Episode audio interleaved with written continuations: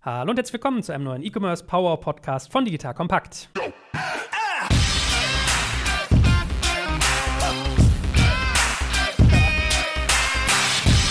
Mein Name ist Jörg Kaczmarek und heute wird es sportiv. Ja, heute geht es nämlich um das Thema Sport und Outdoor, was wir uns einerseits vor dem Hintergrund von Corona natürlich ganz genau angucken wollen, aber wie immer insgesamt auch was die Branche angeht. Das heißt, wir werden sehr viel reden über den Digitalisierungsgrad, über Plattformbildung, wie eigentlich die Marktlage ist und wie das Kundenverhalten so aussieht. So, neben meinem Kompagnon, dem guten Dominik von Payback, haben wir da drei spannende Gäste heute. Also es wird heute richtig voll und auch ganz unterschiedliche Perspektiven, weshalb ich mich sehr freue. Und äh, lieber Dominik, erstmal an dich. Äh, schön, dass du da bist. Herzlich herzlich willkommen. Wie geht's dir denn in dieser ganzen Lockdown-Zeit? Ich habe hinter dir, man darf ja sagen, dem geneigten Hörer, äh, wie das immer so ist, mit Zoom hier, schöne, schöne Bücherregale. Also ich habe gehört, du bist in Hamburg dieser Tage. Ich bin äh, am letzten Tag vor Lockdown tatsächlich in Hamburg sozusagen gestrandet, wo ich ursprünglich herkomme und seit äh, fünf Wochen oder wie viel sind es jetzt? Ich weiß schon nicht mehr. Das ist, setzt dann irgendwann ein, dass man nicht mehr die Striche macht, ist jetzt jeder Tag wieder andere. Ja, es geht ja alles ineinander über irgendwie. Man weiß ja teilweise gar nicht mehr, welcher Wochentag ist, ob man arbeiten muss oder ob man entspannen darf. Gut. So, und wie angedroht, äh, drei spannende Gäste außer uns beiden. Wir fangen mal bei der Dame an, Ladies First bekannterweise. Liebe Sarah, stell dich doch mal ganz kurz vor und sag ganz kurz und knapp, für was für eine Firma du heute sprichst und was die genau macht. Hallo zusammen, ich bin Sarah Volkmar, als Director E-Business bei Rose Bikes für die E-Commerce-Aktivitäten verantwortlich. Rose Bikes ist eine Bike-Brand, somit Fahrradhersteller und gleichzeitig auch Händler für Teile, Bekleidung und Zubehör im Bike-Bereich. Neben unseren Online-Shops in vielen europäischen Märkten haben wir drei Stores, einen bei uns direkt vor Ort in Bocholt, zusätzlich noch in München und in Posthausen sowie in Kürze auch in Meilen bei Zürich direkt am Zürichsee. Ja, ich sage danke für die Einladung und cool, dass ich heute dabei sein darf. Okay, also da geht's spannend zu. Gut, next. Äh, lieber Matthias aus dem Pott, stell dich kurz vor, was machst du? Was macht deine Firma? Einige kennen die ja. Mein Name ist Matthias Zerber, ich bin Geschäftsführer der BVB Merchandising GmbH. BVB Merchandising GmbH ist ein Tochterunternehmen von Borussia Dortmund und wir sind die Business Unit, die sich um die Konzeption, die Herstellung und den Vertrieb von allen BVB gebrandeten Produkten kümmert. Hervorragend. So, und dann machen wir unser Trio komplett. Äh, der gute Carsten, grüß dich, sag auch mal ein paar Worte zu dir und deiner Firma. Ich war da auch schon Kunde, wie wahrscheinlich gefühlt jeder, der jetzt auch zuhört. Ihr seid ja auch sehr bekannt und verbreitet, von daher schieß mal los. Ja, ich hoffe, du bist noch Kunde. Also Carsten Schmitz, CDO bei Intersport, verantwortlich für den Digitalbereich, für die digitale Entwicklung, aber auch für das Marketing bei Intersport. Ja, ich habe ein bisschen das Dilemma, ich glaube, der Laden, der bei mir um die Ecke war, der ist weg. Und wie das immer so ist, ne? dann ist man überraschend stationär in eurem Segment noch. Aber da kommen wir ja noch, ne? wie viel online sich jetzt bewegt, was ihr da macht, welche Strategien ihr verfolgt, etc. pp. So, lieber Dominik, ihr seid ja immer Herrscher über ganz viele Daten. Ihr habt ja ein spannendes Data Warehouse und seht ganz, ganz viel vom Markt. Vielleicht machen wir mal Kickoff in die Richtung. Gerade jetzt auch im Zuge von Corona. Ich glaube, es wäre spannend, mal Branchen insgesamt ein bisschen zu betrachten. Also, was tut sich in welcher Branche jetzt im Zuge von Corona, wenn man auf deine Daten guckt oder auf eure? Und äh, dann natürlich ganz spezifisch, wie sieht es bei Sport und Outdoor ganz konkret aus, dass wir mal eine Gefühlswelt aufmachen können, mit harten Zahlen unterfüttert? Ja, also ich meine, vieles davon kennt man ja tatsächlich inzwischen auch schon aus der Berichterstattung in den Medien. Was wir halt natürlich sofort gesehen haben, ist im stationären Bereich alle diejenigen Geschäfte, die geschlossen sind, da muss man nicht lange reden. Da braucht man auch keine Daten dafür, wie viele Transaktionen da noch durchgehen. Das sind dann null. Gleichzeitig haben wir bei vielen unserer Partner natürlich genau die Anstiege der Produkte äh, gesehen, gigantisch mit äh, gewaltigen Absätzen über dem Vorjahr, über die wir auch alle in den Medien immer geredet haben. Toilettenpapier, bestimmte Hamsterkäufe, Nahrungsmittel, Desinfektionsmittel und so weiter. Das hat inzwischen komplett abgeebbt. Das ist raus. Die Hamsterkäufe sind durch. Inzwischen ist eine normale sozusagen Bedarfsdeckung wieder eingekehrt. Und bis zum gewissen Grad an manchen Stellen sogar unterhalb der Bedarfsdeckung, weil jetzt ja diese Lager auch abgegessen werden, die die Leute sich dann zum Teil auch angelegt haben. Das ist der stationäre Bereich. Und im Online-Bereich haben wir witzigerweise in den ersten Wochen eine totale Enthaltsamkeit gesehen. Da sind die Zahlen gleich praktisch mit dem stationären Bereich runtergegangen, wo man ja eigentlich gedacht hätte, das substituiert sich sofort, hat es nicht getan. Und dann aber danach schlagartig. Interessanterweise auch so ein bisschen anders als verschiedene Studien und auch Interviews, die man so im Markt sieht, die davon sprechen, nein, es ist nicht so, dass der E-Commerce dort boomt. Doch, das tut er, aber das tut er branchenspezifisch. Ne? Es sind nicht alle Branchen, die das gleich haben, aber gerade wenn wir über sowas reden wie Outdoor, dann sind das bei uns also bis zu 200, 300, 400 Prozent in bestimmten Segmenten, bei bestimmten Produkten und so weiter. Jetzt kommt ein kleiner Werbespot. Aufgepasst! Heute möchte ich dir unseren Partner Spendit vorstellen. Dieser innovative Anbieter aus München hat es sich zum Ziel gesetzt, Benefits für Arbeitgeber und Arbeitnehmende so attraktiv wie möglich zu machen und Mitarbeiterbindung auf ein völlig neues Niveau zu heben.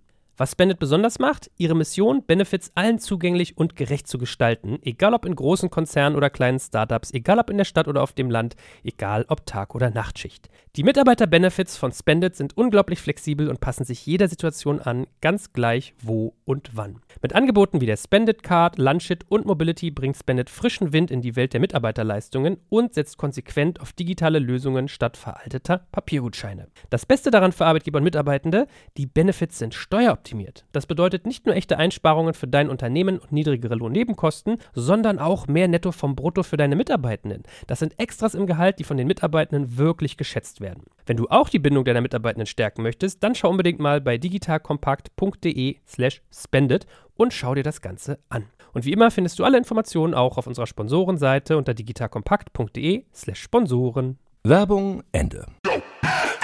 Ja, lass uns doch mal konkret starten. Vielleicht kannst du ja mal ein paar Branchen aufmachen. Also äh, vielleicht mal, fang mal an, dass du mal so ein paar nennst, so Gewinner, Verlierer und dann können wir uns ja mal ranrobben an Fahrrad, Outdoor, Sport. Ja, also ich meine, im Grunde, was sieht man? Ich habe es ganz bewusst jetzt vor unserem Podcast auch nochmal gezogen. Ähm, das, was ich eben gerade sagte, interessant, eine BVH-Mitteilung, die sagte, also über 4000 Internetbenutzer befragt und 80 Prozent graben an, dass sie nicht beziehungsweise eher nicht online einkaufen werden aufgrund der Corona-Situation. Wir haben bei uns selber eine Umfrage gemacht, wir haben sehr riesengroßes Online-Panel, wo wir das auch nochmal gefragt haben, da kommt auch Ähnliches raus. Also verhaltene Aussage in Bezug auf das Tun und die Daten sprechen eine völlig andere Sprache, weil wir da in bestimmten Segmenten halt Riesensteigerungen sehen. Was ist das? Zum einen natürlich, wenn ich auf der negativen Seite anschaue, Reisen braucht man nicht drüber zu reden. Da sind wir auf so ungefähr fünf bis zehn Prozent des Transaktionsniveaus. Das aber immerhin noch. Also man hätte ja auch fast gedacht, es geht auf null, aber es ist so auf ungefähr fünf bis zehn Prozent dessen, was wir vorher gesehen haben. Mode läuft besser, allerdings bei preiswerten Marken, nicht bei Luxus. Den braucht man offensichtlich nicht, wenn der Nachbar einen nicht mehr auf der Straße so sieht. Parfum weniger, kann man auch drüber nachdenken, warum das dann wohl der Fall ist. Und eben alles, was sozusagen der Unterhaltung zu Hause dient. Bücher, Spiele, Entertainment, Trampolins, alles, was die Kinder in irgendeiner Form bespaßt und unterhält. Unglaubliche Umsatzplusse je nach Segment und eben auch äh, je nach sogar Einzelproduktkategorie. Und auch nochmal ein Altersunterschied. Also man sieht, dass die jungen und gerade auch jungen Familien genau diese Produkte kaufen, während die älteren, die bisher auch bei Versendern gekauft haben oder eben stationär, das eher nicht tun gerade. Also die halten sich sogar eher zurück. Also die großen Versender in den älteren Segmenten da schwächer. Wenn man dann noch ein bisschen tiefer runtergeht, dann wird es wirklich Klischee, wie sich jeder vorstellen kann. Also Masken, Augenmasken, Stoffe, Desinfektionsmittel, Handschuhe, Tintenpatronen, Lacke, Lasuren, Schrauben, Farben, Toilettenpapierspender und so weiter. Alles in den mehreren hundert Prozent plus zum Vorjahr. Hast du bei Fahrradzahlen, dass wir mal zu Sarah rüberrobben können und dann verifizieren, was bei ihr passiert und was du bei euch in eurem Netzwerk sozusagen siehst? Wenn wir bei uns reinschauen im Online-Bereich Fahrrad, dann liegen wir beim Fahrrad so insgesamt im Verhältnis zum Vorjahr so bei 15, 20 Prozent plus vor Corona. Und durch die Corona-Geschichte geht das dann jetzt hoch auf roundabout 180 bis 200 Prozent. Ist das bei euch, also deckt sich das mit euren Zahlen, Sarah? Habt ihr ähnliche Befunde jetzt zu Corona-Zeiten, dass das so hochgeht? Wir merken natürlich schon, letztendlich kommen da natürlich zwei Themen zusammen. Einmal das Thema Corona. Das heißt, dass wir natürlich schon eine Veränderung im Kundenverhalten grundsätzlich bemerken. Gleichzeitig geht jetzt natürlich auch die Saison saisonlos. Das Wetter ist passend zum Start von Corona auch top geworden. Das heißt, da merken wir natürlich immer auch, dass wir generell dann natürlich einen Plus haben. Das heißt, dann wollen natürlich die Kunden sich ausstatten für die neue Saison. Die brauchen Fahrrad oder die brauchen Teile, Bekleidung, Zubehör. Letztendlich das ganze Paket. Das heißt, da merken wir natürlich auch, dass es entsprechend ansteigt, ja. Wie ist das bei Intersport, Carsten? Ich habe die Tage mit einem sehr großen Hersteller von Fitnessgeräten oder Verhändler von Fitness, Fitnessgeräten geredet. Äh, der sagte mir, dass sie teilweise schon äh, die Medien aus ihren Läden rausschmeißen und irgendwie überhaupt nichts mehr mit Marketing machen, weil teilweise nehmen die an einem Tag den ganzen Umsatz eines Monats ein und sind teilweise dadurch, dass du natürlich deine Produktion oder auch deine, deinen Versand umstellen musst. Äh, also A, kommt nicht mehr so schnell die Sachen aus China, B, kann man nicht mehr so schnell verschicken, weil man andere Hygieneanforderungen hat. Der sagt halt, wir haben haben irgendwie die Nachfrage einer Lebenszeit in einer eigentlich Off-Season oder noch latenten Off-Season, oder doch ist bei euch sogar Off-Season, wenn du jetzt äh, Fitnessgeräte verkaufst und gleichzeitig kann ich halt gar nicht so schnell nachkommen, weil ich irgendwie unvorbereitet war. Ist das bei Intersport ähnlich? Also habt ihr auch so diese Beobachtung, dass alles, was so Fitness, Sport angeht, gerade voll durch die Decke geht? Ja, also ist ganz genauso und entbehrt jeder Logik normalerweise, wenn du in einem normalen Jahr bist. Wenn du darüber nachdenkst, warum das so ist, wird es aber auch klar, die Fitnessstudios haben zu, die Leute wollen trotzdem weiter ihr Programm machen und wenn ich mir überlege, was wir an Handelssets verkauft haben, haben in den letzten Wochen und Monaten oder auch Fitness-Großgeräte beispielsweise. Dann gibt's eine Renaissance von Sportarten wie Tischtennis beispielsweise. Also die Tischtennisplatten, die mussten wir wirklich aus der letzten Lagerecke holen, die wir verkauft haben. Das ist in der Tat so. Also wir spüren, dass das gerade dieses, dieser Home-Fitness-Bereich, Yogamatten, das ganze Zeugs, dass das wirklich richtig gut läuft in den letzten Wochen und Monaten. Da ist unheimlich viel passiert. Wir haben eine ganz ähnliche Entwicklung. In Deutschland verkaufen wir kein Bike online. Wir verkaufen es aber in Österreich. Und in Österreich haben wir eine ganz ähnliche Entwicklung, wie ihr es eben beschrieben habt. Also da ist auch der Bike-Absatz enorm gestiegen, aber auch der Bike-Zubehörbereich ist gestiegen. Wie ist es bei Dortmund? Merkt ihr auch irgendwie Trikotverkäufe, Merchandising? Also ist das sozusagen durch, dadurch, dass nicht gespielt wird, ist das runtergegangen? Oder habt ihr auch so eine Fantreue, dass die vielleicht auch kaufen, um euch zu unterstützen und weil sie halt sagen, okay, ich ziehe das Trikot dann beim Sport an? Merkt ihr da irgendwie was? Du bist, glaube ich, gemutet. Kann das sein?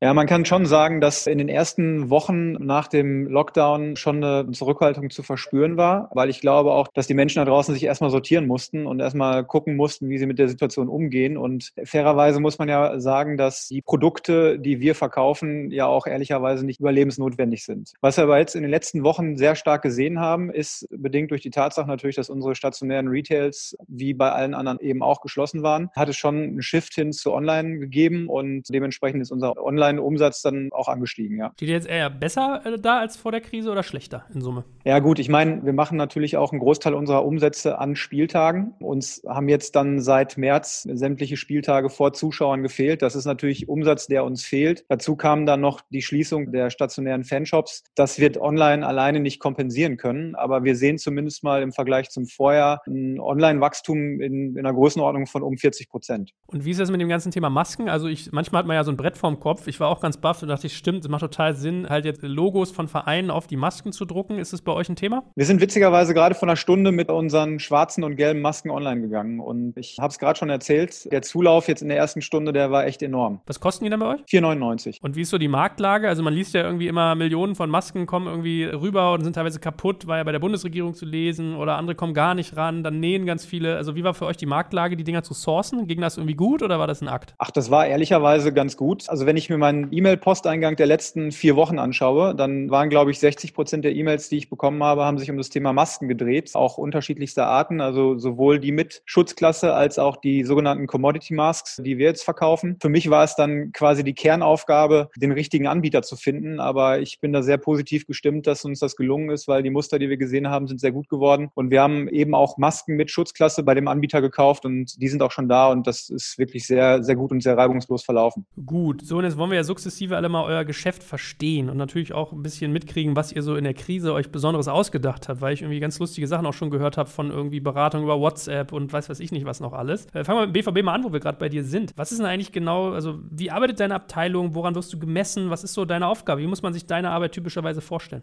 Ja, also wir sind eine Abteilung, die inzwischen knapp über 200 Mitarbeiter hat. Ein Großteil der Mitarbeiter natürlich beschäftigt bei uns im stationären Retail, weil wir sieben eigene Retail-Outlets haben, plus dann eben den stationären Verkauf an Spieltagen. Darüber hinaus haben wir noch ein ganz gut funktionierendes Online-Business, verkaufen aber eben auch über eine Vertriebsmannschaft, die wir haben, an Handelskunden wie zum Beispiel auch Intersport oder Karstadt, Karstadt Kaufhof, Müller, Rewe, Edeka. Und ja, also in erster Linie beschäftigen wir uns mit der Frage, welche Produkte sind eigentlich generell für eine Herstellung mit dem BVB-Emblem geeignet und über welche Distributionskanäle wollen wir diese Produkte dann schlussendlich auch an den Fan bringen. Was habt ihr für einen Business Impact, wenn man jetzt mal eure AG quasi als Dach nimmt? Wie viel Umsatzanteil sozusagen macht da Merchandising? Also unser Geschäft ist natürlich sehr stark erfolgsabhängig und man muss fairerweise auch sagen, dadurch, dass ja auch das Transferbusiness einen nicht unerheblichen Anteil am Gesamtumsatz eines Fußballunternehmens hat und wie er das ja sicherlich auch beobachtet hat, sich die Transfererlöse in der Zwischenzeit auch ein bisschen verschoben haben. Aber ich würde mal sagen, dass wir uns in einer, bei einem Impact bewegen, der je nach Verlauf der Saison so zwischen siebeneinhalb und zehn Prozent am Gesamtumsatz ist. Ich meine, man staunt ja auch, ihr habt ja irgendwie, also ich glaube, gefühlt gibt es in Deutschland wahrscheinlich so drei Vereine, die Strahlwirkung über alles hinaus haben. Bayern, Schalke, Dortmund. Das sind so für mich in der Wahrnehmung große Fanbases. Jetzt werden mir zehn andere steinigen, ja, sowas wie, weiß ich nicht, Leipzig vielleicht auch und und und. Aber ich habe so ein bisschen den Eindruck, ihr seid zumindest als drei Marken sehr, sehr affin dafür, dass man das breit teilt. Dann hast du im Norden noch so HSV,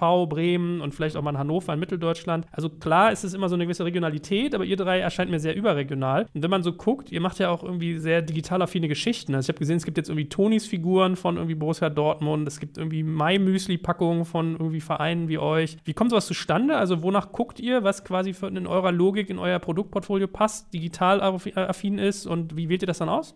Also das, was du jetzt gerade angesprochen hast, sind ja in erster Linie Lizenzkooperationen, die wir mit anderen Marken eingehen. Und wenn wir uns ähm, der Frage nähern, mit wem wollen wir gerne in dem Bereich kooperieren, dann gibt es da unterschiedliche Kriterien, anhand derer wir das abprüfen. Also wir gehen Lizenzen entweder immer dann ein, wenn uns selber das Produktions-Know-how fehlt für ein Produkt oder aber wenn uns das Vertriebs-Know-how fehlt oder aber wenn wir eine Marke oder einen Partner identifizieren, von dem wir der Meinung sind, dass wir gegenseitig voneinander profitieren können. Und du hast jetzt gerade das Beispiel Tonis angesprochen. Mit den Jungs von Boxine sind wir schon relativ lange im Austausch, haben uns irgendwie kurz nachdem das Startup gegründet worden ist, äh, haben wir uns mal in München auf einer Veranstaltung kennengelernt und waren uns gleich sympathisch und haben seitdem im Grunde genommen darüber gesprochen, dass wir gemeinsam mal ein Produkt an den Start bringen wollen. Ähnlich war es bei My Müsli, ohne zu viel vorwegzunehmen, aber ähm, demnächst wird auch eine BVB Playmobil Figur kommen. Also das sind für uns ist einfach wichtig, ja Partnerschaften zu identifizieren, wo wir einfach glauben, dass der Partner von uns profitiert profitieren kann, wir aber eben auch umgekehrt von dem, äh, von dem Partner. Gut, ist ja eigentlich eine gute Brücke zu den Intersport-Kollegen. Also er meinte ja gerade schon, dass ihr auch sozusagen Händler seid für Dortmund-Produkte. Wie ist denn insgesamt eure Infrastruktur aufgestellt? Also wie viel macht ihr stationär? Wie seht ihr online? Seid ihr da aufgestellt? Ich habe so ein bisschen den Eindruck, ihr seid bei einigen Sachen total innovativ, auch gerade auf online und andere Sachen macht ihr bisher eher nicht so. Ich würde gerne mal langsam sukzessive verstehen, was so eure Schwerpunkte sind, die ihr setzt. Also ganz grob, Intersport macht so dreieinhalb Milliarden Euro Außenumsatz. Die dreieinhalb Milliarden gliedern sich aber in gebrandet und nicht gebrandeten Umsatz. Also nicht an jedem jedem Geschäft, das heute Intersport Produkte verkauft oder Intersport gehandelte Produkte verkauft, steht auch Intersport dran. Das so etwa, sind so etwa 1,2 Milliarden. Und darauf referenzieren wir auch den Online-Umsatz und da liegen wir so in der gleichen Bandbreite. Da liegen wir auch zwischen 7,5 und 10 Prozent, je nachdem, wie viele Partner denn tatsächlich aufgeschaltet sind. Und das ist die Besonderheit an unserem Modell, dass wir im Prinzip mit sehr, sehr vielen Warehouses arbeiten. Also wir haben ein normales Shop-Frontend, haben dahinter ein Order-Management-System und ein bisschen Eigenentwicklung, die dafür sorgt, dass unsere Händler am Digitalmarkt teilnehmen können. Ja, wir haben so, ich glaube, 370 Geschäfte sind es jetzt, von denen wir alle paar Minuten den Lagerbestand bekommen und aus deren Bestand wir dann tatsächlich auch verkaufen. Wir kumulieren die Bestände, bringen das Ganze nach außen. Wir haben auch noch ein E-Commerce-Lager, aus dem wir uns bedienen. Und wir haben dann so eine Allokationslogik, nach der wir vorgehen. Das ist für uns ein wichtiges Modell, damit das nicht passiert, was du eben beschrieben hast, nämlich, dass der Intersporthändler um die Ecke irgendwann nicht mehr da ist, sondern er soll an diesem Markt teilhaben und das nicht nur am reinen E-Commerce, sondern auch an den Möglichkeiten, die die Digitalisierung so einem stationären Händler bieten kann. Ja, und das sind Themen wie CRM, Loyalty. Das ist aber auch so ein Thema wie, keine Local Inventory Ads. Ja. Wenn wir wissen, was er da hat, dann können wir es auch an anderen Stellen anbieten entsprechend. Und das ist so unsere Kernaufgabe, den Händler konkurrenzfähiger zu machen, A, stationär, B, aber auch am Digitalmarkt teilnehmen zu lassen. Ist Händler bei euch eigentlich gleich Franchise oder gleich Eigenbetrieb? Wir haben mit Vosswinkel einen sehr, sehr großen Händler. Der hat 50 Geschäfte aktuell. Ansonsten sind das alle selbstständige Unternehmer, was natürlich immer so ein bisschen Fluch wie Segen ist. Ne? Fluch, weil du natürlich nicht so durchsteuern kannst wie im normalen Einzelhandel, wie du es gewohnt bist, ja, und definieren kannst, morgen hängt in allen Stores ein Plakat, das du gerne hättest oder folgendes Sortiment wird eingelistet. Auf der anderen Seite, und das ist das Schöne daran, du hast halt überall engagierte Sporthändler, die auch alle irgendwie eine Sportkarriere hinter sich haben oder viele davon, die entsprechend Ehrgeiz mitbringen, auch erfolgreich sein zu wollen und die natürlich super interessiert sind, äh, enabled zu werden und ja, Tools zu nutzen, an diesem Markt teilzunehmen. Ähm, du hast eben über WhatsApp-Gruppen und sowas nachgesprochen. Genau das sind die Dinge, da musst du im Prinzip nur so ein kleines Steinchen hinwerfen und die nehmen das gleich irgendwie dankbar auf und entwickeln da tolle neue Ideen raus. Ich meine, es ist ja immer so, wenn man, äh, gerade wenn man Franchise-Nehmer ist, ich weiß noch in den frühen Tagen damals von Mediamarkt war das ja immer ein super langes Thema.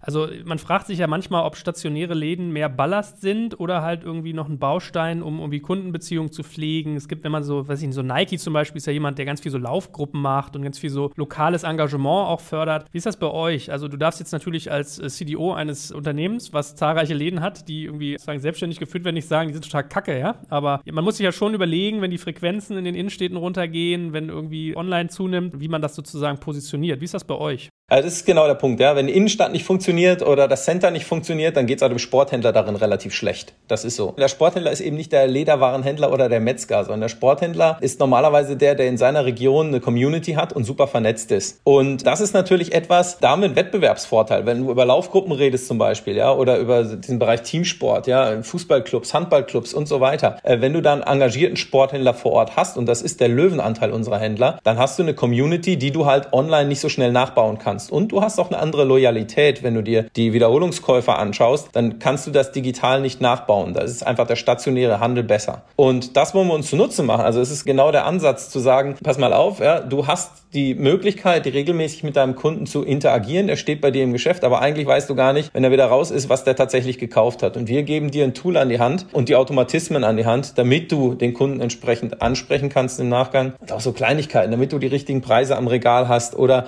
alternativ, damit du über eine App deine Laufgruppe organisieren kannst. Ja, ich meine, wir Online-Fuzis, wir haben ja immer so ein bisschen die Hybris, dass wir sagen, das ist alles Ballast, das muss man sich alles lostreten, das ist irgendwie, keine Ahnung, ist es auch. Ne? Muss man schon ehrlich sagen, wenn du als Händler kein Profil hast ja, und ja, eben nicht so vernetzt bist, sondern einfach nur ein Geschäft aufgemacht hast, ja, da hast du ein paar T-Shirts drin liegen und ein paar Turnschuhe, dann spielst du auch keine Rolle. Ja? Aber von den Händlern gibt's halt auch nicht mehr so ganz viele. Es haben alle verstanden und alle haben auch den Ehrgeiz, da tatsächlich Profil zu entwickeln. Mhm. Ja, deswegen, ich wollte den Satz sozusagen gerade dahingehend beenden, man staunt bei euch, aber ich habe irgendwie mit einer Bekannten irgendwie geredet, meinte so, ja, Intersport irgendwie im Gespräch, dann, ja, ich liebe diesen Laden, der ist jetzt leider weg hier, ich bin da immer hin, habe da meine Outdoor-Sachen gekauft und so. Also man staunt bei so beratungsintensiven Produkten gerade auch, die vielleicht auch hochpreisig sind. Also ihr macht ja auch sowas wie Outdoor-Jacken für Bergsteiger oder Wanderstiefel oder sowas. Da kann man ja schnell mal ein paar hundert Euro lassen, was, was sich da für Beziehungen so bilden, ja. Und deswegen vielleicht mal als kleine Brücke zu den Roseleutchens. Wie ist denn das bei euch? Also ihr habt ja auch stationäre Läden, eure Produkte sind auch extrem hochpreisig, wenn man es hochtreiben will. Also wie das immer so ist, nach oben gibt es keine Grenzen. Wie ist bei euch online zu stationär austariert? Ja, wir haben ja das Glück, dass wir schon grundsätzlich 80 Prozent unseres Umsatzes online schon vorher gemacht haben. Das heißt 20 Prozent offline, 80 Prozent online. Also im Zuge dessen sind wir eben tatsächlich eine Digital First Company in dem Sinne. Das heißt, dass wir wirklich sehr online getrieben arbeiten. Das heißt aber auch, dass wir aus der Organisation, aus der Transformation herkommen. Das bedeutet, wir haben uns schon oft weiterentwickelt als Händler. Das heißt, gestartet sind wir schon vor mittlerweile über 113 Jahren als kleiner Fahrradladen in Bocholt, haben uns dann sehr stark weiterentwickelt über die 80er Jahre, stark über den Katalogversand. Wir sind mittlerweile aber schon seit 1997 tatsächlich mit einem Online-Shop vertreten. Das, was damals 1997 ein Online-Shop war. 1995 ist zum Beispiel eBay live gegangen. Das heißt, daran sieht man schon, dass die Transformation eben sehr stark vorangetrieben wurde. Bei Rose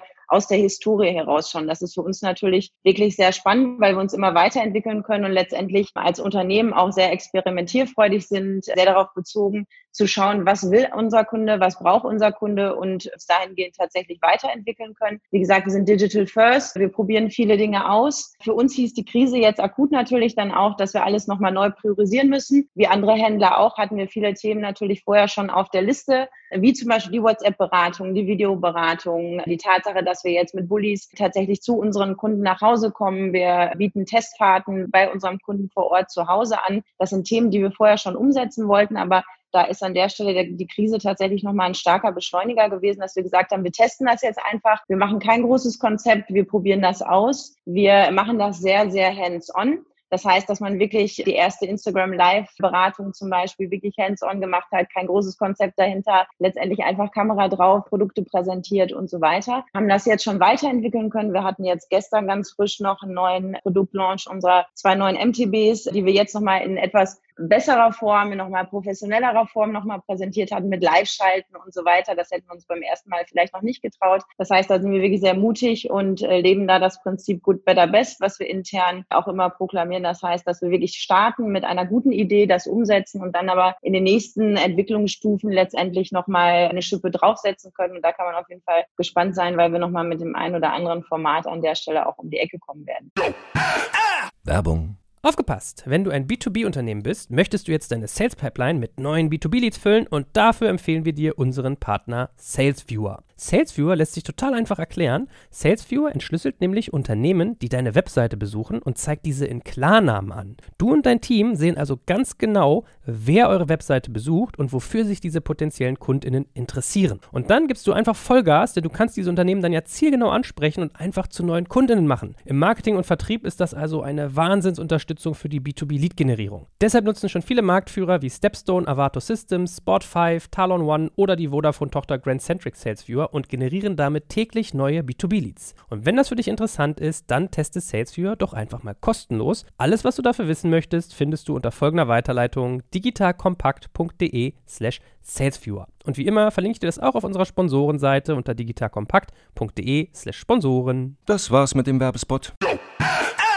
Na, mach mal die Schatztruhe auf. Wie hat das denn so verfangen? Also, wenn du sagst, ihr macht per WhatsApp-Beratung oder live bei Instagram, wie war die Resonanz, wenn ihr das MVP-mäßig getestet habt? Ja, die war sehr, sehr gut. Das heißt, die Videoberatung ist wirklich super angekommen. Das heißt, wir hatten da eine sehr, sehr hohe Conversion Rate. Gleichzeitig für uns natürlich dann auch das Glück, dass wir die Mitarbeiter am Standort in den Stores wirklich dafür nutzen konnten, die sich auch super gefreut haben, top engagiert haben, die gesagt haben, es macht mir richtig Spaß zu beraten. Ich probiere das einfach aus per WhatsApp-Beratung. Also wir haben das zum Start entsprechend per WhatsApp WhatsApp und FaceTime ermöglicht, dass man vorher tatsächlich digital schon einen Termin vereinbart hat, dass wir dann per Videoberatung wirklich im Laden den Kunden die Produkte zeigen konnten. Wir haben einen großen Store mit der Bike Town in Bocholt, der natürlich dann leer war. Das heißt, wir konnten die Fläche nutzen. Die Mitarbeiter konnten das tun, was sie am besten können. Das ist wirklich zu unseren Bikes entsprechend beraten. Das heißt, die Conversion Rate war da entsprechend auch sehr positiv. In den Instagram Live Videos haben wir jetzt auch einige tausend Nutzer in den Hochzeiten entsprechend gehabt. Das ist wirklich super angekommen. Und dann hat es natürlich auch intern entsprechend den Anklang gefunden. Die Mitarbeiter haben richtig Bock drauf, richtig Spaß daran, das, das Konzept auch weiterzuentwickeln und sich dahingehend auch wirklich weiterzuentwickeln. Und jetzt das Beispiel mit den Probefahrten beim Kunden vor Ort zum Beispiel. Wir haben entsprechend auch ein Messeteam, was natürlich gerade deutschlandweit eigentlich unterwegs wäre, mit Bikes auf Messen, die unser Unternehmen und natürlich auch die Bikes präsentiert. Das heißt, die sind da super geübt drin. Und dann, ob die jetzt auf die Messe fahren oder zu dem Kunden nach Hause mit einer vorausgewählten Produktpalette an Bikes und da entsprechend beraten können, das macht denen natürlich auch enorm Spaß. Jetzt hören uns ja viele Leute zu, die lernen wollen, von euch auch. Also wenn du sagst, 1997 schon online gegangen, 80 Prozent Online-Umsatz, was würdest du denn sagen, sind so die Hausaufgaben, die ihr sehr gut gemacht habt? Also was kannst du jetzt so als Tipps an Leuten mitgeben, die sagen, okay, wow, ich werde jetzt gerade zwangsdigital digitalisiert hier von Corona. Gibt es so irgendwie Top 3 Punkte oder so, wo ihr gemerkt habt, das kriegt man irgendwie, das muss man haben? Ich glaube letztendlich, äh, das, was ich eingangs schon gesagt habe, das Thema Transformation und wirklich stetige Transformation, das ist wirklich auch bei uns in der Unternehmenskultur verankert, dass man sagt, wir wollen uns immer weiterentwickeln, wir entwickeln uns dahin, wo unser Kunde ist. Ich glaube, das ist die, die wichtigste Basis an der Stelle dafür. Dann das gerade genannte zweite Prinzip von Good, Better, Best, dass man wirklich sagt, wir lernen dazu, wir, wir starten mit einem guten Produkt, mit einem guten Projekt entsprechend und wollen uns da weiterentwickeln. Ähm, das ist natürlich wichtig. Und das dritte dann noch wirklich KPI-basiert zu arbeiten. Das heißt, dass man sich wirklich sehr, sehr genau anschaut, was wollen die Kunden, was tun die Kunden heute, was müssen wir letztendlich am Shop äh, oder an, an Services, an äh, verschiedenen Themen entsprechend verändern, um dem Kunden wirklich das zu geben, was er braucht.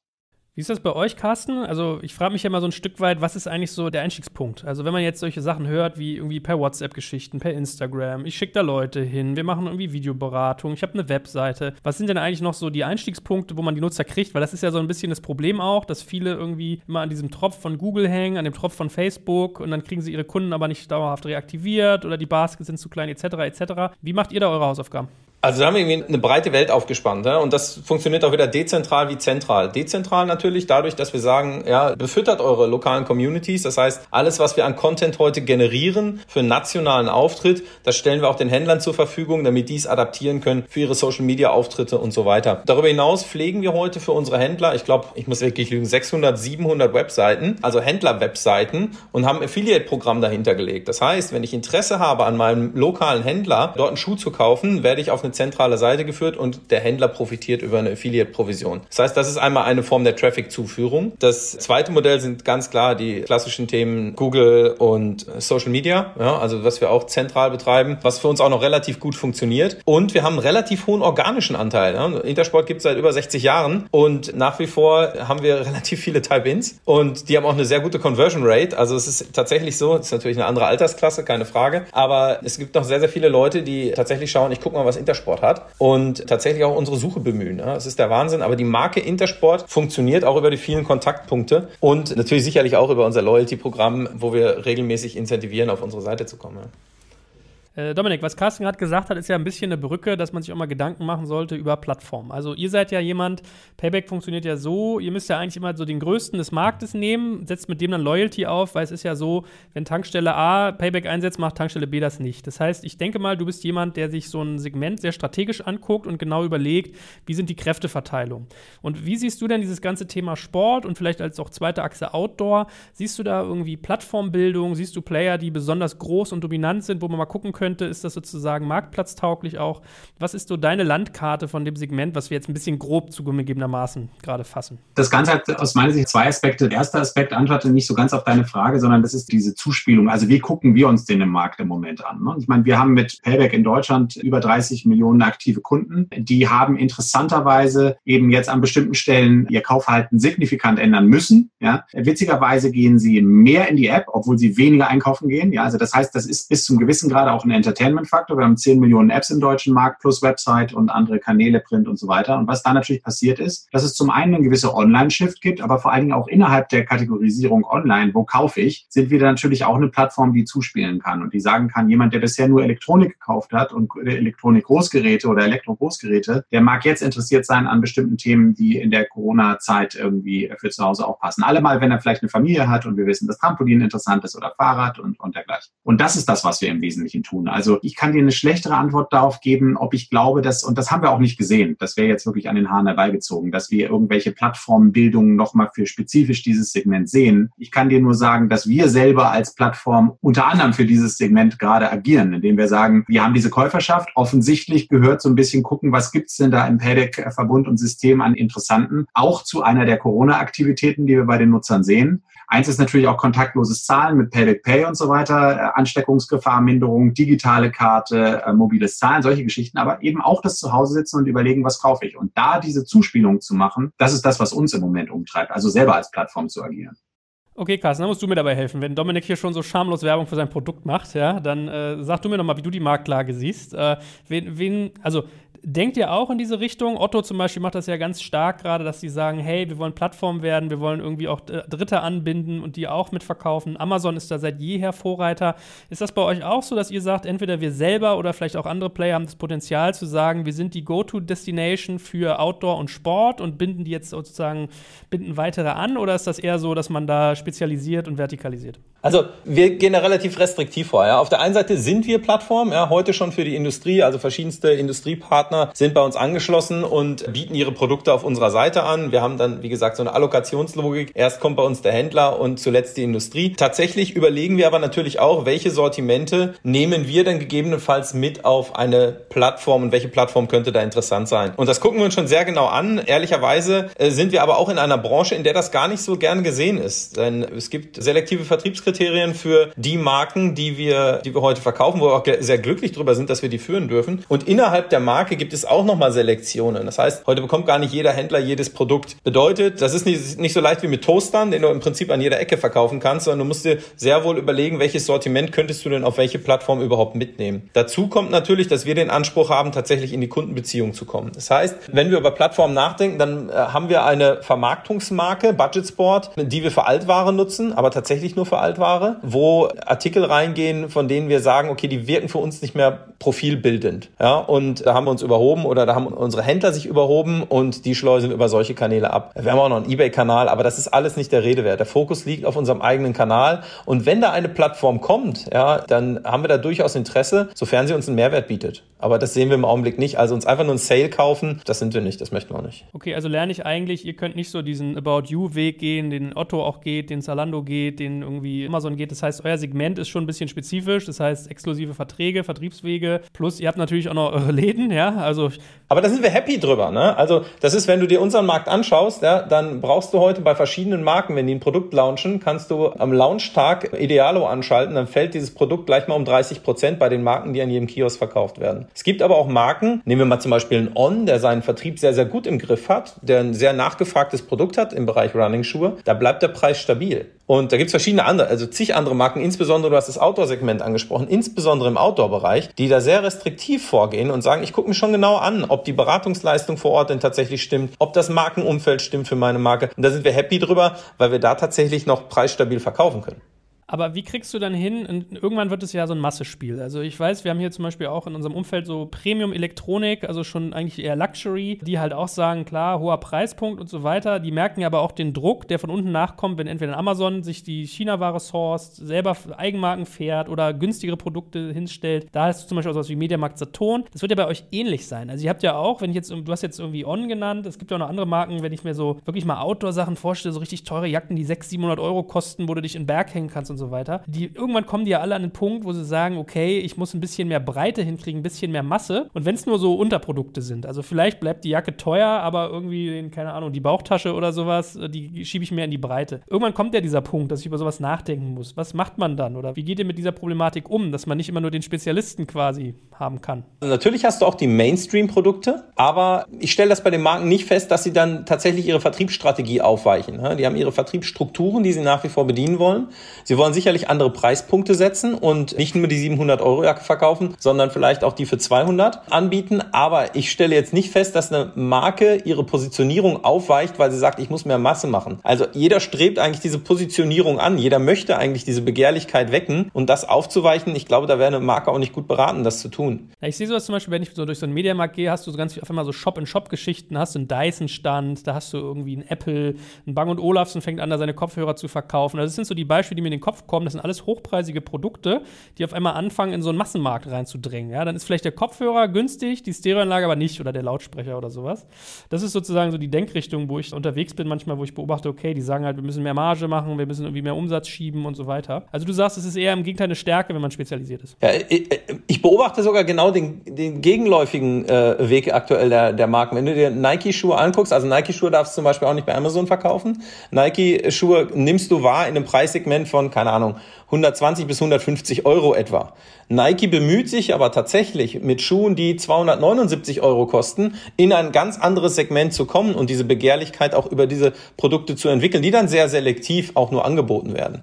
Also im Sport nehme ich eine gegenläufige Entwicklung wahr. Matthias, wie macht ihr das denn bei Dortmund? Also, was ist so deine Landkarte? Du hast deine Trikots, du hast deine Hosen, deine Stutzen, deine ganzen Merchandise. Gibt ja Unmenge. Du kannst ja alles irgendwie bedrucken mit eurem Logo, von Portemonnaies über was weiß ich nicht was. Wie machst du dir so eine Landkarte auf? Also, wie entscheidest du, wer für euch relevant ist? Guckst du dir Amazon intensiv an? Guckst du dir Händler an? Wonach, wie gehst du da vor mit eurer Firma?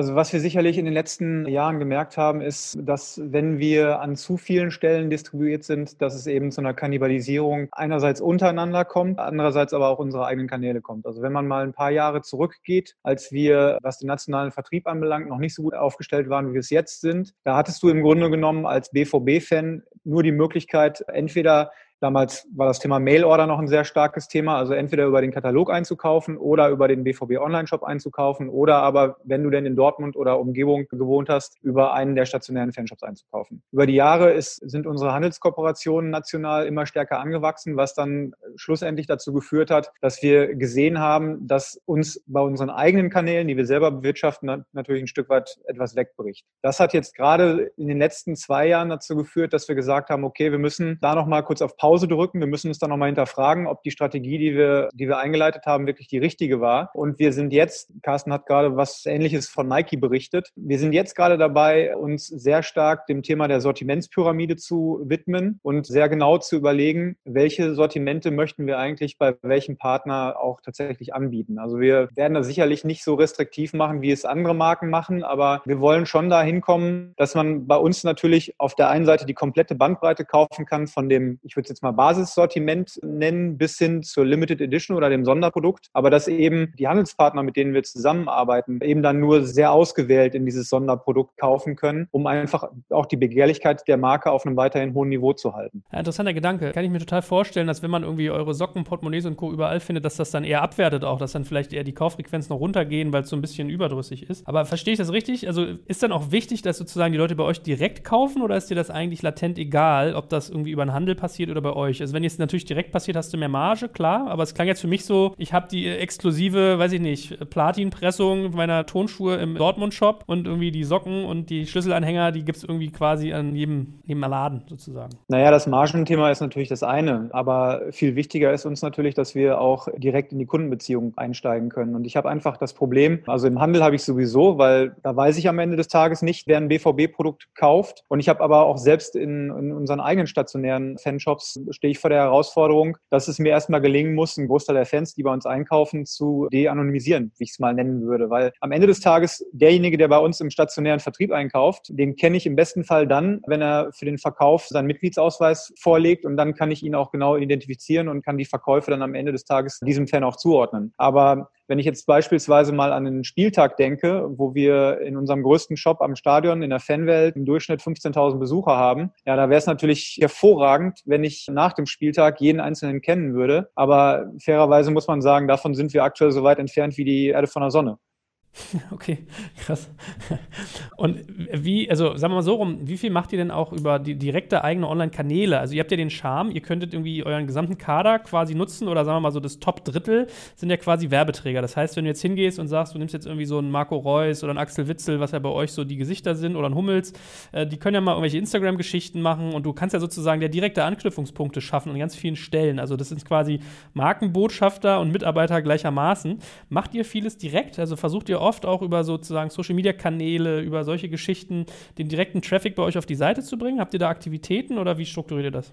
Ja, absolut. Zum einen haben wir jetzt vor einem guten halben Jahr fürs Merchandising einen eigenen Insta-Kanal an den Start gebracht, weil wir einfach gesagt haben, wir müssen für uns ein Medium finden, was unabhängig von den, restlichen BVB-Kanälen funktioniert. Weil ich meine, als Fußballunternehmen musst du immer irgendwie den Spagat hinbekommen zwischen dem Thema der Kommerzialisierung auf der einen Seite, aber eben auf der anderen Seite dieses, ja, dieses Fußballgefühl, was eben unabhängig von Kommerz gefühlt werden muss und natürlich auch gefühlt werden soll, weil davon lebt der Fußball ja auch das irgendwie miteinander in Einklang zu bringen. Und wir haben als Borussia Dortmund mal irgendwann die Entscheidung getroffen, dass wir unsere Fans nicht mit kommerziellen Angeboten überfrachten wollen. Auf der anderen Seite, wenn du etwas verkaufen möchtest, dann musst du demjenigen, der es kaufen soll, am Ende des Tages auch sagen, dass es da ist und der es kaufen kann. Und deswegen sind wir von einem, von einem halben Jahr hergegangen und haben gesagt, okay, dann lass uns einen eigenen Insta-Kanal für unsere Zwecke finden. Da können diejenigen sich anmelden, die auch wirklich ein bewusstes Interesse an der kommerziellen Kommunikation mit Borussia Dortmund haben. Und das, also diesen Kanal nutzen wir sehr stark. Ähm, aber du hast es gerade selber angesprochen. Ähm, natürlich, äh, die Spieler sind äh, Testimonials mit teilweise sehr faszinierenden Social-Media-Reichweiten und die versuchen wir natürlich auch bestmöglich für unsere Zwecke zu nutzen. Steht das mittlerweile eigentlich in so einem Vertrag, wenn man da mit den drei Beratern, die die mittlerweile mitbringen und irgendwie den Vertragserhöhungen äh, sozusagen ein Jahr lang beschäftigt ist, gefühlt, schreibt ihr dann auch richtig sowas rein, solche Klauseln, dass du sagst, ihr müsst einmal pro X irgendwie hier eine neue Aktion irgendwie launchen oder ist das eher auf Goodwill? Das ist eher auf Goodwill, muss man fairerweise sagen, ja. Okay, wow, erstaunlicher. Ich habe mal so den Eindruck, Fußballer sind mittlerweile so total instrumentalisiert, ja. Deswegen habe ich gedacht, dass man das äh, deutlich systematischer macht, ja. Vielleicht bei anderen Vereinen so, beim BVB natürlich nicht. Naja, echte Liebe und so, ne? Exakt. Gut, gut. Sarah, erzähl mal ein bisschen was. Ich glaube, was ja ganz oft jetzt auch mitschwang schon in den äh, Gesprächen, die wir hier führen, ist ja auch das Thema Eigenmarke. Also ihr seid ja eine Eigenmarke und ihr könnt ja auch theoretisch, man darf vorwegnehmen, wir machen, haben auch schon einen Podcast aufgenommen mit dem äh, Markus von euch, der kommt vielleicht, ich glaube sogar nach unserem Jetzt. Deswegen kann kann ich dich ein paar Sachen fragen, die er dann vielleicht auch nochmal in der Tiefe beantwortet. Aber wie ist das so, wenn ihr über eure Eigenmarke nachdenkt? Geht ihr auch hin und hängt die zum Beispiel bei Amazon rein? Geht ihr hin und sagt, okay, Intersport könnte für uns ein Partner sein, sollte ich auch da verkaufen? Oder sagt ihr, nee, wirklich online-only direkt? Wie, was ist eure Strategie da? Also grundsätzlich muss man ja sagen, dass wir eine einzigartige Positionierung an der Stelle haben. Das heißt, ja, wir haben unsere eigenen Bikes, wir haben Teile, Bekleidung, Zubehör auch unter dem Rose-Label, aber wir sind eben auch Retail-Brand. Das heißt, Rose Bikes ist gleich gleichzeitig Bike Brand, gleichzeitig Brand für Teile, Bekleidung, Zubehör und eben Retail-Brand gleichermaßen. Das heißt, wir haben eine sehr breite Produktpalette hinsichtlich Bikes, Teile, Bekleidung, Zubehör, unsere verschiedenen Kategorien, wie schon gesagt. Und wir haben auch nochmal die verschiedenen Kundensegmente hinsichtlich der Bike-Kategorie. Das heißt, wir haben ja auch nochmal Gravel, Rennrad, Mountainbike und so weiter. Das heißt, wir haben eine starke Differenzierung in den verschiedenen Kundensegmenten innerhalb der verschiedenen Motivationen letztendlich auch unserer Kunden. Das heißt, wir haben auch das Thema, aber unabhängig letztendlich auch von Corona.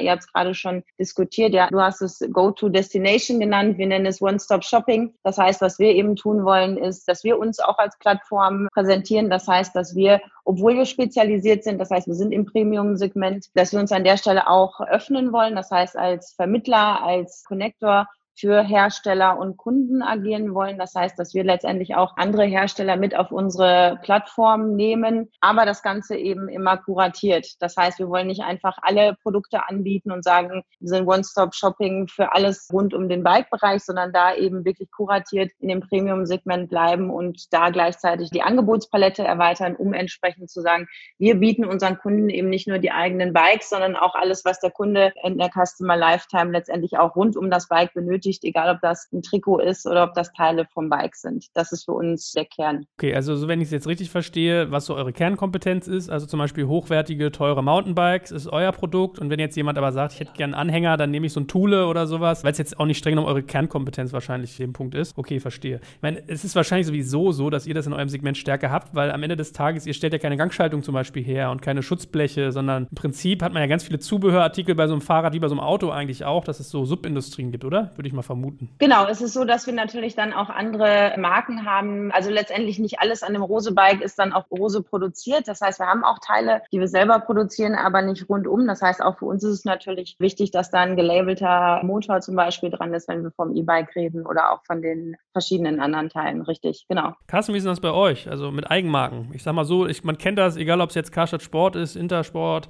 Decathlon, also bei Sportartikeln, die sind ja an vielen Stellen austauschbar. Also ob meine Hantel da, ob da jetzt Alex draufsteht oder eine Intersport-Marke, ist ja latent egal fast, ja. Äh, wie ist es bei euch mit Eigenmarken? Wie viel ist euer Anteil und wie viel Fokus setzt ihr da drauf? Energetics wäre die Hantel, ja. Ich habe eben da durchgezählt, wir haben acht Eigenmarken. Wir nennen die auch ganz bewusst seit etwa zwei Jahren Exklusivmarken, weil wir sehr darum bemüht sind, diese Marken tatsächlich weiterzuentwickeln. Also wir investieren da jedes Jahr irgendwie einen siebenstelligen Betrag, um diese Marken auch tatsächlich zu Marken zu machen in ihrem Segment. Im Outdoor-Bereich sind wir da schon sehr gut unterwegs mit unserer Exklusivmarke McKinley, die auch wirklich bekannt ist, die du auch an jeder Ecke mal siehst. Äh, tatsächlich gibt es aber Herausforderungen in anderen Bereichen. Für uns ist die Exklusivmarke extrem wichtig. Wir produzieren die auch tatsächlich selbst, wir haben da Hausmessen, auf denen wir diese Marken dann tatsächlich auch ausstellen und Modenschauen machen, unseren Händlern die Ware anbieten. Die werden auch international gehandelt. Für uns absolutes Kernthema. Der Anteil aktuell online liegt dabei rund 30 Prozent. Ja, da würden wir offline von träumen, da sind wir nicht ganz. Aber tatsächlich ist es so, dass es ein Bereich ist, mit dem wir fest rechnen und es ist ein Bereich, der natürlich auch für unsere Händler besonders interessant ist, weil es dort eben ja besonders preis- und margenstabile Produkte zu verkaufen gibt. Das muss man sagen. Die sind in der Regel nicht im Preisverriss, weil sie eben nicht auf sämtlichen Plattformen angeboten werden.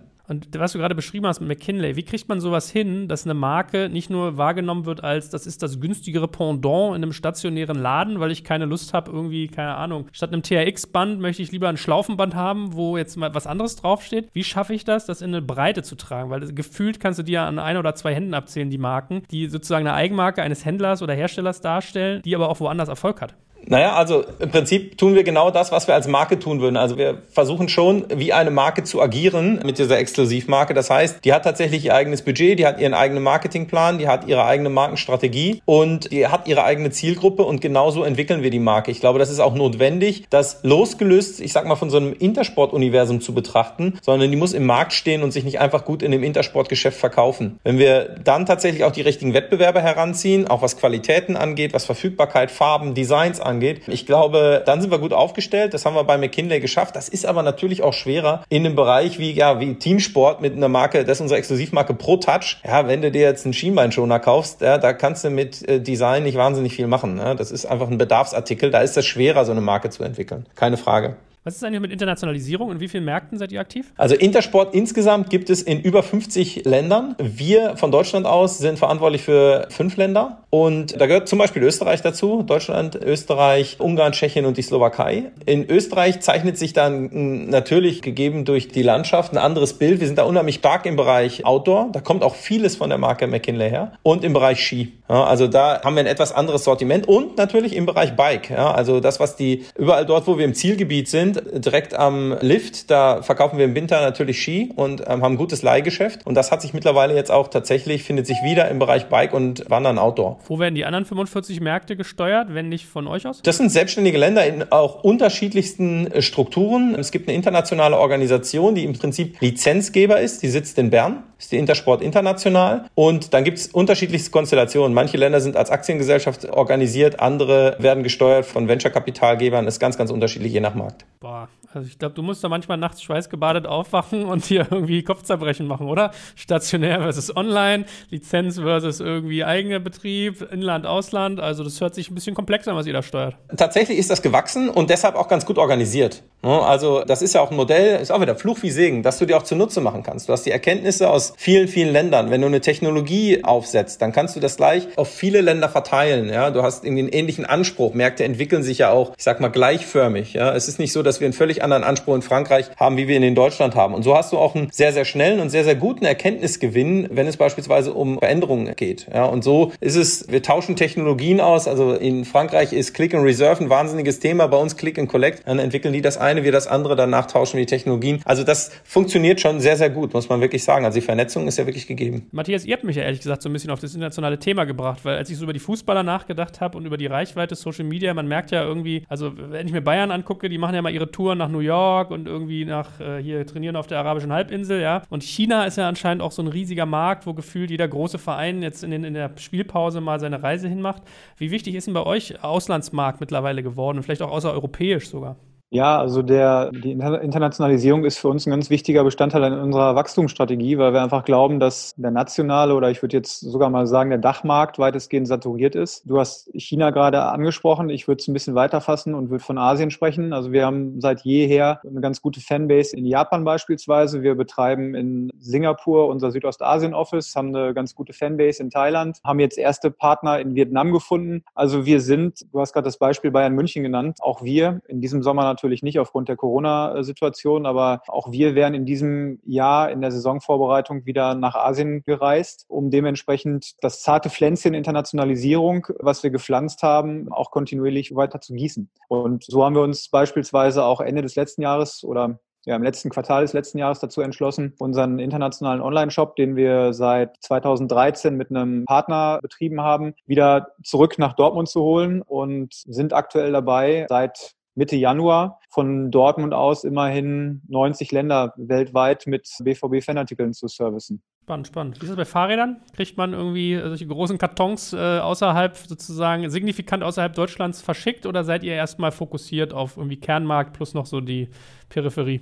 Bei uns ist es eher andersrum. Das heißt, wir haben insgesamt 15 verschiedene Domains, verschicken aber auch noch in weitere Länder. Das heißt, für uns macht der internationale Umsatz heute auch schon einen relevanten Anteil aus. Für uns geht es jetzt gerade dabei eher darum zu fokussieren. Das heißt, wir schauen uns sehr genau an, was sind unsere Fokusmärkte, auf welche Märkte wollen wir uns entsprechend fokussieren, um auch wirklich da Vollgas geben zu können. Das heißt letztendlich, so wie wir heute sagen, dass wir jetzt Videoberatung anbieten, dass wir jetzt, dass wir jetzt Instagram Live machen können, dass wir unsere ganze Kraft letztendlich auf die relevanten Themen setzen können. Das Gleiche schauen wir uns entsprechend auch in den Ländern an, um da wirklich strategisch vorzugehen und nicht einfach im Gießkannenprinzip letztendlich vorzugehen. Ja. So, lieber Dominik, wir müssen ja langsam mal irgendwie so ein bisschen Themenklammer machen. Wir haben ja irgendwie viele Sachen besprochen, sicherlich immer nicht alles in der Tiefe, wie man es könnte oder möchte gerne, weil wir auch irgendwie viele Gäste haben. Aber du bist ja ein Stück weit mit deiner Firma Experte für die Verbindung auch von Offline und Online. Also du guckst dir stationär an, du denkst auch viel nach über Online. Was ist so dein Fazit, was du mitnimmst, was so den Online-Markt Markt für äh, Outdoor- und Sportprodukte angeht. Was glaubst du, wo geht die Reise hin? So, was, ist, was nimmst du heute mit? Was ist dein Fazit? Nee, ich glaube, dass gerade im Outdoor-Bereich, vielleicht noch mehr als in anderen Bereichen, wo das auch passiert, dass wir bis zum gewissen Grade so eine vorgezogene Digitalisierung jetzt gerade haben. Du hast, glaube ich, vorhin irgendwie so einen Begriff gehabt, den fand ich ganz gut, so zwangsdigitalisiert werden. Ne? Das sehen wir ja aktuell in den Steigerungen und auch in den Verschiebungen von bestimmten Kundensegmenten, die vorher das nicht online gemacht hätten. Und jetzt tun sie es zwangsdigitalisiert, genau wie du gesagt hast. Und die Frage ist halt, wie hoch die Stickiness dieses Verhaltens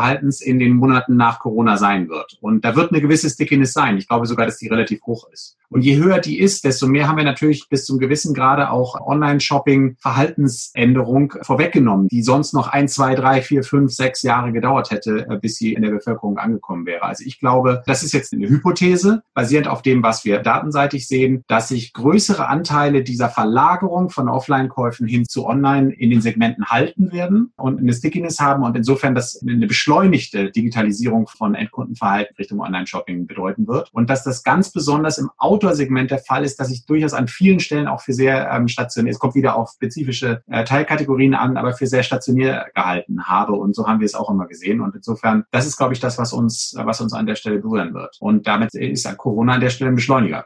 Glaubst du, da hat er recht, Carsten? Also, ich meine, du musst ja da wieder gesagt haben, anders drüber nachdenken, wieder mit deinen stationären Läden. Hast du da einen Punkt?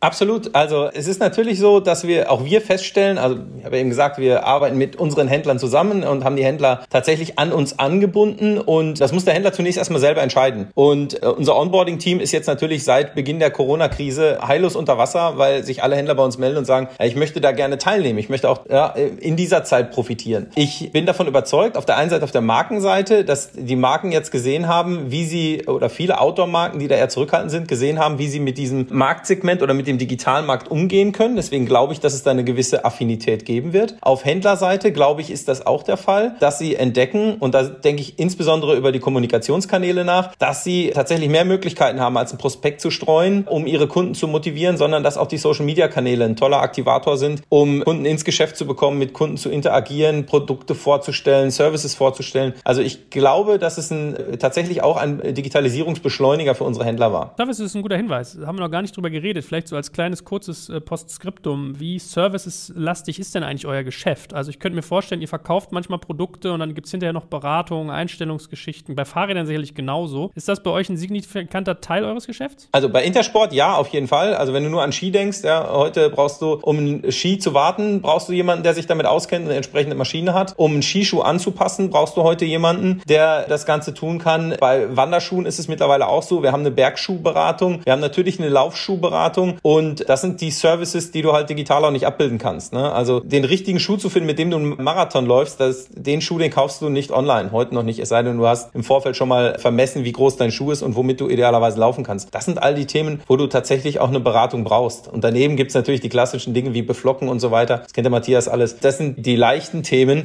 Tatsächlich geht's uns wirklich darum, den Sportler entsprechend zu fördern in dem Segment. Wir haben eben über die Preispunkte gesprochen. In dem er einkauft, erwartet er einfach ein höheres Serviceangebot. Ist bei Rose bestimmt ähnlich, oder?